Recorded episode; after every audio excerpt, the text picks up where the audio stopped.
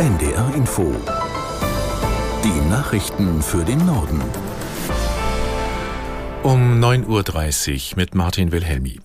Ein Expertenrat hat sich die Klimaschutzpolitik der Bundesregierung genauer angeschaut.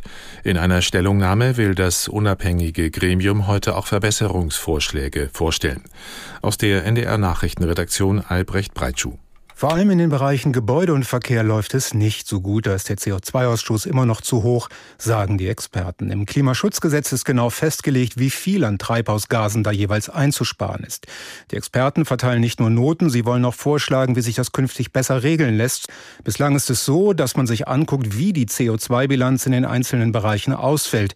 Die Bundesregierung will das ändern und einmal im Jahr eine Gesamtbilanz ziehen. Wenn man alles zusammenrechnet, hat Deutschland im vergangenen Jahr die Zielvorgaben Vorgaben erfüllt. In Johannesburg in Südafrika beginnt heute der 15. BRICS-Gipfel. Dem Staatenbund gehören bislang Brasilien, Russland, Indien, China und Südafrika an. Eine Erweiterung ist dabei geplant. Unter anderem könnten Argentinien, Saudi-Arabien, Ägypten, der Iran und Thailand Mitglieder der Gruppe BRICS Plus werden. Die Aufnahmekriterien sind allerdings noch unklar. Ziel der Erweiterung sei die Suche nach Alternativen zu den aktuellen globalen Machtverhältnissen, sagte die südafrikanische Außenministerin Pandor. Der russische Präsident Putin nimmt am BRICS-Gipfel nur per Video teil, weil für ihn ein internationaler Haftbefehl gilt. Griechenland will ukrainische Piloten an Kampfjets vom Typ F-16 ausbilden. Der ukrainische Präsident Zelensky, der am Abend zu Gesprächen nach Athen gereist war, bedankte sich für die Hilfe. Sein Land brauche die Unterstützung bei der Vorbereitung der Piloten für die Flieger F-16, sagte Zelensky nach einem Gespräch mit dem griechischen Premierminister Mitsotakis. Der größte Teil der griechischen Luftwaffe besteht aus F-16-Jets. Die Piloten gelten als äußerst erfahren. Am Wochenende hatten Dänemark und die Niederlande der Ukraine zugesagt, F-16 Kampfflugzeuge zu liefern, allerdings erst nach Abschluss der Pilotenausbildung. Der Bauernverband legt am Vormittag eine erste Erntebilanz vor. Klar ist schon, dass die lange Trockenheit im Mai und Juni in vielen Landesteilen deutliche Schäden verursacht hat. Die nassen Wochen danach haben dafür gesorgt, dass die Mähdrescher oft auf dem Hof stehen bleiben mussten. Im ZDF Morgenmagazin hat Bauernpräsident Ruckwied erklärt, was das große Problem war und was die Landwirte unternehmen. Immer wieder gleiche Wetterlagen. Sechs Wochen trocken, sechs Wochen nass, sechs Wochen trocken und zur Ernte dann sechs Wochen nass. Wir stellen uns da laufend schon darauf ein, indem wir bodenschonender, wasserschonender wirtschaften. Wir versuchen widerstandsfähigere Sorten anzubauen. Da bräuchten wir beispielsweise neue Pflanzenzüchtungstechniken. Also die Landwirtschaft stellt sich sukzessive darauf ein, aber es ist eine große Herausforderung. Bauernpräsident Ruckwied.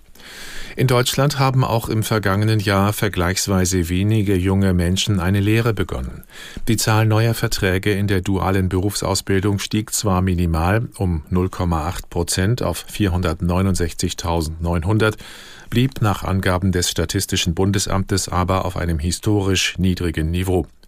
Im Vor-Corona-Jahr 2019 hatte es noch mehr als 500.000 Neuverträge gegeben.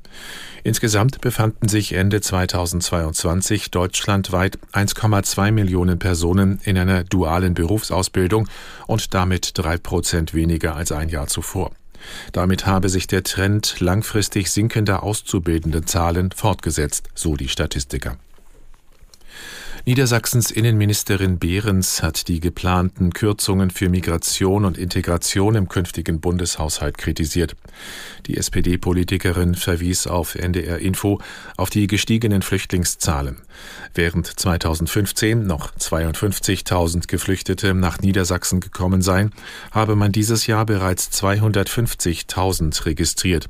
Das Land und die Kommunen kämen bei der Versorgung der Menschen an ihre Grenzen, so Behrens.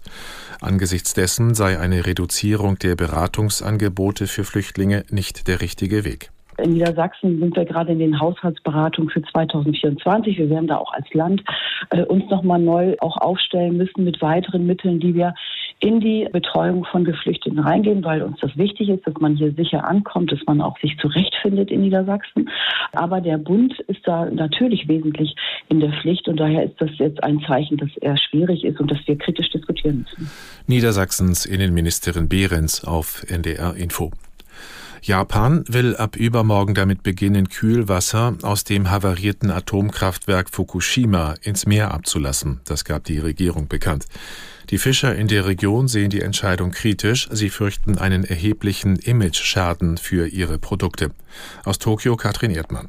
Durch einen ein Kilometer langen Tunnel soll das von radioaktiven Rückständen gereinigte und stark verdünnte Kühlwasser aus dem AKW in Fukushima ins Meer abgelassen werden. Es enthält dann nur noch Tritium, das sich schwer herausfiltern lässt, sich aber im menschlichen Körper nicht anreichern soll. Die internationale Atomenergiebehörde IAEA e hatte kürzlich nach mehrfacher Inspektion erklärt, dass Japan die notwendigen Sicherheitsstandards beim Einleiten erfülle. Auf dem AKW-Gelände lagern mehr als 1,3 Millionen Tonnen radioaktiv belastetes Wasser in Tanks.